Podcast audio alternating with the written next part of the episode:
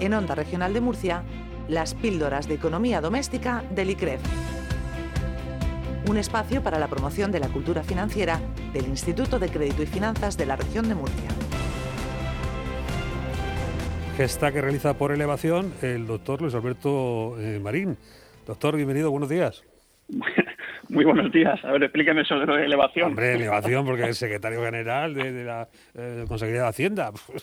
¿Qué te parece? Sí, pero, pero a, todos los efectos oficiales y por delegación sigo siendo director del ICREF. Correcto, eso te iba a decir, que todavía no... O sea, se cumplen todos los formalismos, se cumplen todos los formalismos legales. Nosotros somos muy serios, ya lo sabéis.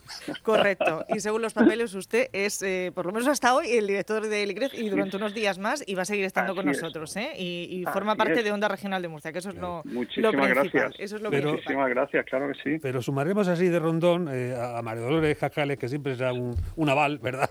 Porque si tiene usted alguna aventura por ahí, alguna cosa de, acción eh, superior, pues, pues mira, pues aquí tenemos a, la fiera escudera que, lleva esta cuestión de, la enseñanza ¿no? doméstica de, la economía. María Dolores, ¿qué tal? Buenos días.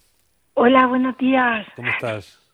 Bien, bien, aquí, bueno, aquí con vosotros. No se puede estar mejor. Muchas gracias, María Dolores. Y eso que, es una gran tranquilidad, es una gran tranquilidad saber que la tenemos ahí a María Dolores. Y eso que hoy quieren hablarnos de tributos, que es una cosa que ya se risca, ¿no? Ya, ya el ciudadano ya no está en predisposición de, ver esto con buenos ojos. Sí, pero luego cuando tenemos las carreteras y los parques y los coles y todas las cositas, sí, que nos gusta. Entonces tenemos que pensar en esa, en esa parte. claro, es así, es así, es así. En, un mundo en un mundo ideal, aunque irrealizable, si no tuviéramos que pagar ningún impuesto, tuviéramos que sufragarlo todo, o sea, si no pagáramos ningún impuesto y todo tuviéramos que sufragarlo con nuestro pecunio, pues imaginar por muy altos que tuviéramos los salarios, cómo íbamos a, pagar por cada servicio público que utilizáramos. Sería, sería impensable, ¿no? Ya se ha puesto la camiseta de Hacienda. ¿eh? No, no, no. Hombre, ¿cómo, ¿quién te ha visto, quién te ve? Hablando de inversores y, ahora, ahora no, ahora tributos, venga. Está la cosa muy mala. hay que participar todos. Bueno, eh, Luis Alberto, ¿de qué, ¿de qué hablamos hoy? ¿De qué tipos de tributos hay en España? ¿Qué tenemos que hacer? A ver, contarnos. Bueno, María Dolores os explicó el viernes pasado eh, la, descomposición del concepto de tributo, ¿no? En qué, en qué conceptos se puede dividir, ¿no? Entonces habló de, lo que son los impuestos, que todo el mundo en general considera que los tributos son solamente impuestos, pero no, además están las contribuciones especiales y las tasas. Creo que también hizo referencia un poquito a los precios públicos, que es, bueno, es otra otra es acción, pero en este caso es voluntaria, en la que se satisface a una, entidad pública, por ejemplo, la matrícula de la universidad. No es un impuesto, evidentemente, porque el concepto impuesto, que está, insisto, incardinado dentro del concepto tributo, la connotación que tiene es la de la obligatoriedad. Es decir, de hecho hay una definición que dice que es una exacción obligatoria. Un impuesto es una exacción. Yo siempre que oigo esa palabra, por similitud fonética, lo asocio con extracción, extracción dental. Es decir, un impuesto, es decir, ir a la ventanilla de Hacienda como ir al dentista. Sabes que vas a salir de allí con, cierto dolor. Entonces, la exacción implica obligatoriedad, ¿no? Cosa que en los precios públicos, por ejemplo, que no, no, no ocurre porque cuando uno se matricula en una universidad, pues lo hace obviamente con un carácter, con un carácter voluntario. Aunque en este caso, si es una universidad pública, lo que se paga es un precio público. ¿Vale? Por tanto, decíamos tributos. Tenemos impuestos, contribuciones especiales, tasas y precio público, que no es exactamente un tributo, pero bueno, está ahí en ese ámbito, ¿no? Entonces, hoy lo que queríamos hacer de cara a los próximos programas, que ya os anticipó María Dolores, que tenemos un elenco de protagonistas de primerísimo nivel del ámbito público y del ámbito privado, pues lo que queríamos eh, centrar hoy es el aspecto de la tipología de tributos que nos podemos encontrar, la tipología de, impuestos que nos podemos encontrar. Bueno, pues mirad, en, España, básicamente, nuestro sistema tributario divide los impuestos en dos clases, directos e indirectos. Muy fácil. ¿Qué es un impuesto directo? El impuesto directo, un impuesto directo es aquel que graba la obtención de una renta.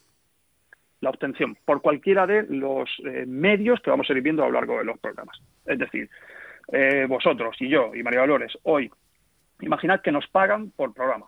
Vale, pues hoy terminamos el programa, recibimos nuestro sueldo y automáticamente que lo recibimos, independientemente del uso que hagamos de ese sueldo, tenemos que pagar un impuesto, es un impuesto directo.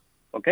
Suponer que terminamos tan, eh, tan absolutamente fundidos del programa que nos vamos a un nos vamos a una cueva o nos vamos a una ermita y nos metemos ahí todo el fin de semana y entramos en un, en un estado de, de ascetismo absoluto y no hacemos ningún acto de consumo, nada. Conseguimos interiorizarnos, no hacemos nada, no, ni, comemos, ni encendemos la tele, nada. bueno, pagaríamos, seguiríamos pagando un impuesto directo. ¿Por qué? Porque he ganado una renta. ¿Qué es un impuesto indirecto? Aquel que graba la utilización de esa renta. Es decir, sí, como es lo más lógico, después de terminar este programa, pues nos tomamos un café o nos da mediodía, nos tomamos una cerveza o tomamos un taxi o compramos el periódico, estamos usando la renta que hemos ganado. Ahí pagamos un impuesto y es un impuesto indirecto. Con lo cual, directos, repito, aquellos que se, que se generan cuando uno obtiene una renta por diferentes vías, impuestos indirectos aquellos que se generan cuando uno hace uso de esa renta. Si no haces uso de la renta, no pagas impuestos indirectos, pero sí pagas directos. Magnífico. Esa es, la, gran, diferencia. Una primera clasificación, quizás, María Dolores, habría que arbitrar también otra dentro del territorio del, del propio impuesto, la transferencia o no, según en qué administración. Y bueno, sí, eh, hay impuestos del Estado y, eh, a ver, todos los impuestos se tienen que establecer mediante ley del Estado, pero luego las comunidades autónomas también pueden establecer tributos y exigirlos siempre de acuerdo con la Constitución y las leyes. Eh, mm, así que habría dos ámbitos. Y luego, si hablamos de tributos en general, por ejemplo, mm, las contribuciones especiales es algo muy propio del ámbito local. El asfaltado de una calle, hacer una zanja para meter cables, pues todo eso es muy del ámbito local. Y tasas, bueno, hay en todos sitios. Efectivamente, hay unos impuestos que son eh, los, impuestos eh, comunes, generales, en, todos los, territorios, ¿vale? excepto los territorios forales, que tienen sus particularidades, Navarra, y luego están los impuestos autonómicos. ¿no? Eh, vamos a dedicar un monotemático solamente a impuestos autonómicos, es decir, los impuestos que se pagan por razón de ser murciano. Bueno, que tienen una serie de connotaciones, una serie de deducciones y demás. Pero nosotros hoy os queríamos plantear la diferencia genérica a nivel estatal. Claro, porque además ¿no? se podría establecer un agravio comparativo con otros territorios. por ser murcianos no tendríamos que pagar más. Deberíamos de estar equiparados con otros territorios, ¿no? Eh, claro, el discurso está en la calle porque precisamente lo que ocurre en algunos territorios es que se paga menos. Evidentemente más no puedes pagar porque siempre, mira, una ley siempre tiene que operar en beneficio del administrado, si no puede operar en perjuicio. Entonces, lo que no puede ser es que pagues más eh, que otra persona en la misma situación. ¿no? ¿Se puede pagar menos? Sí, pero ahí donde tenemos pues eh, un poco el, discurso, ¿no? Porque bueno, pues hay determinados determinadas comunidades autónomas que dentro de los impuestos que tienen cedidos, los impuestos que serían privativos de esa comunidad autónoma, los articulan de una forma u otra los tipos de gravámenes para que sean mayores o menores y eso genera un menor coste fiscal para determinados habitantes. Basta ver, no hace falta que hagamos ninguna extrapolación demasiado compleja, vámonos a Madrid. Estáis viendo, pues bueno, la campaña de Madrid continuamente están eh, argumentando la, la, cuestión fiscal, ¿no? La, oposición habla de dumping fiscal, ¿vale? que es dumping es simplemente es ponerse de acuerdo para bajar los impuestos y perjudicar a la comunidad autónoma vecina, ¿no? Es decir, que el que esté en Castilla, en Castilla-La Mancha, que se vaya a Madrid, Castilla-León se vaya a Madrid. ¿Por qué? Porque paga menos. Eso, eso es a lo que se refieren con dumping, ¿no? Es decir, pagar más, no, pagar menos sí, es posible en función del territorio. ¿Y aquí en la región de Murcia cómo estamos? Pues aquí estamos fenomenal, aquí estamos fenomenal. Lo que pasa es que, eh, vuelvo a decir, yo llevo la camiseta del ICREF, ¿no? por tanto, y el ICREF es, una, es una entidad que se dedica a la divulgación, en este caso, a la divulgación, y por tanto aquí no podemos, en modo alguno, eh, en modo alguno realizar connotaciones de tipo de tipo partidista, por decirlo así, ¿no? Pero es cierto que tenemos un sistema tributario autonómico que contempla un montón de deducciones autonómicas de las que hablaremos hablaremos en próximos programas y que bueno permiten que, sin ir más lejos, sucesiones y donaciones, que, yo creo que el, común de los normales piensa que no es un impuesto justo, que heredes la casa de, tus padres cuando estos fallecen y tengas que pagar un impuesto. Nosotros no estamos, yo creo que ni nosotros ni nadie. Pagarlo dos eh, veces además, porque por ya se ha contribuido. Claro, en vida los padres lo pagaron. Cuando tú lo heredas, no debería volver a pagar. Así lo entendemos en Murcia. Luego hay otra cuestión. Sí, que tiene pues en, el, en la noche de los tiempos pues unas excepciones, que es el caso de los territorios eh, forales, ¿no? Que, que pues también, eh, no sé si eso está en permanente revisión, o va por épocas, o, o se da por consolidado. No, bueno, existe, existe un régimen fiscal foral específico, regulado, ¿vale? Lo que pasa que es susceptible de renegociación. Bueno, casualmente se renegocia cada cuatro años, eh, no es porque tenga, o sí, no es que porque coincida con el periodo electoral, ¿no? Pero, pero bueno, casualmente cada cuatro años se, le pega un revisón a esto, ¿no? Es decir, los territorios forales tienen unas singularidades y, bueno y las, las, ponen de manifiesto ¿no? Y esa puesta de manifiesto siempre suele ser con algún tipo de tratamiento fiscal específico normalmente favorable claro.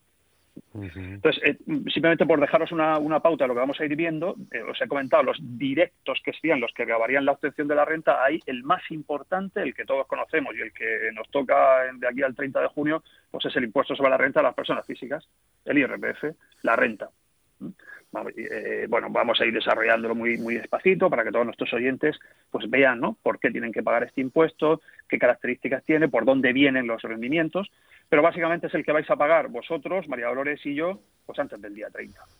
¿De dónde viene ese impuesto? Pues graba las rentas que obtengamos de cualquier naturaleza, de cualquier, o sea, el dinero que nos entra de cualquier naturaleza. El, principal ítem es el, rendimiento del trabajo y por la realización de mi trabajo. Pues vosotros en la radio, María Dolores y yo en el ICREF, bueno, pero fijaros, si tuviéramos, que espero que sí, un oyente que ha atendido, que ha seguido las píldoras financieras ahí con atención y ha conseguido invertir sus dineros en productos financieros que le están generando una rentabilidad y que podría llegar el caso que no tuviera que trabajar. Simplemente vive de la rentabilidad de sus inversiones. ¿Pagaría impuestos sobre la renta a las personas físicas? Claramente. ¿Por qué? Porque está obteniendo una, renta, está obteniendo una riqueza. ¿Que no viene de los frutos del trabajo? Vale, da igual. Este señor tiene la suerte de poder vivir de las rentas. Bueno, pues tiene que tributar igualmente. O imaginad que lo que hablábamos antes, he heredado de mis, eh, de mis padres pues una serie de inmuebles. Y esos inmuebles los tengo en alquiler.